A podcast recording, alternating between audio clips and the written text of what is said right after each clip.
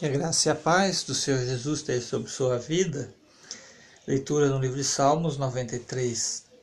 O Senhor reina, está vestido de majestade. O Senhor revestiu de força e se preparou. O mundo está firme e não será abalado.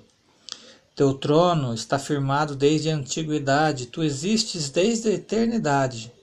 Os rios levantaram, ó Senhor, os rios levantaram seu ruído, os rios levantaram seu fragor.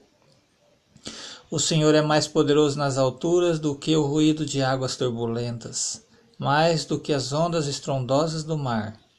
Teus testemunhos são extremamente fiéis.